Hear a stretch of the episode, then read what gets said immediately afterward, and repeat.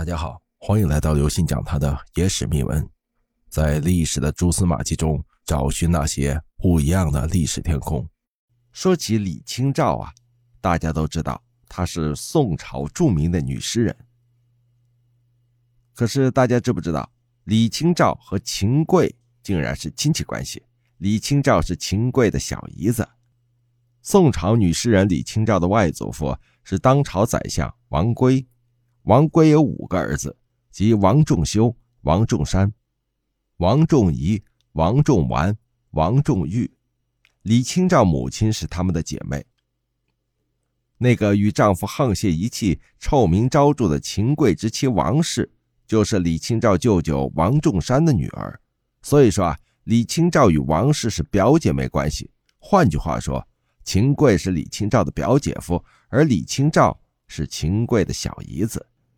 尽管秦桧夫妇与李清照是未出五服的嫡亲亲戚，但是李清照并不喜欢与他们交往，大概就是因为李清照非常鄙视这对卖国为荣、谋害忠良的大奸贼吧。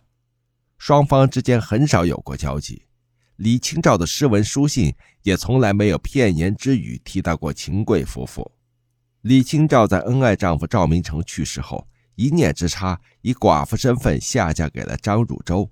张汝舟是个岳不群式的伪君子，人品十分低劣。李清照忍无可忍，一纸诉状将丈夫告到了官府，罪名是科举考试作弊。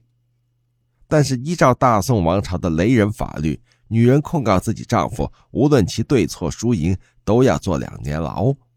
这场官司的结果是张汝舟罪有应得，被判刑，远远的发配去了岭南柳州。可是李清照呢，也随之锒铛入狱，即将面临黑暗的囹圄生活。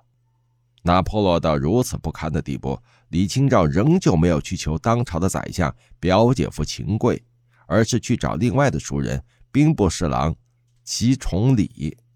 齐崇礼为人还不错，又乐于相助。在他的努力下，李清照只坐了九天牢便被释放了。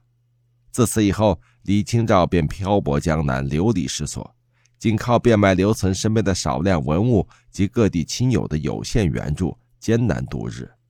但是李清照很有骨气，终生都没有去向一人之下、万人之上的秦桧秦丞相家求助过。各位听众朋友，本次节目呢就跟大家分享到这里。如果您喜欢我们的节目，请您给予我们节目十分好评，并点赞关注，同时转发给您的亲朋好友，邀请他们一起来收听我们不一样的历史天空。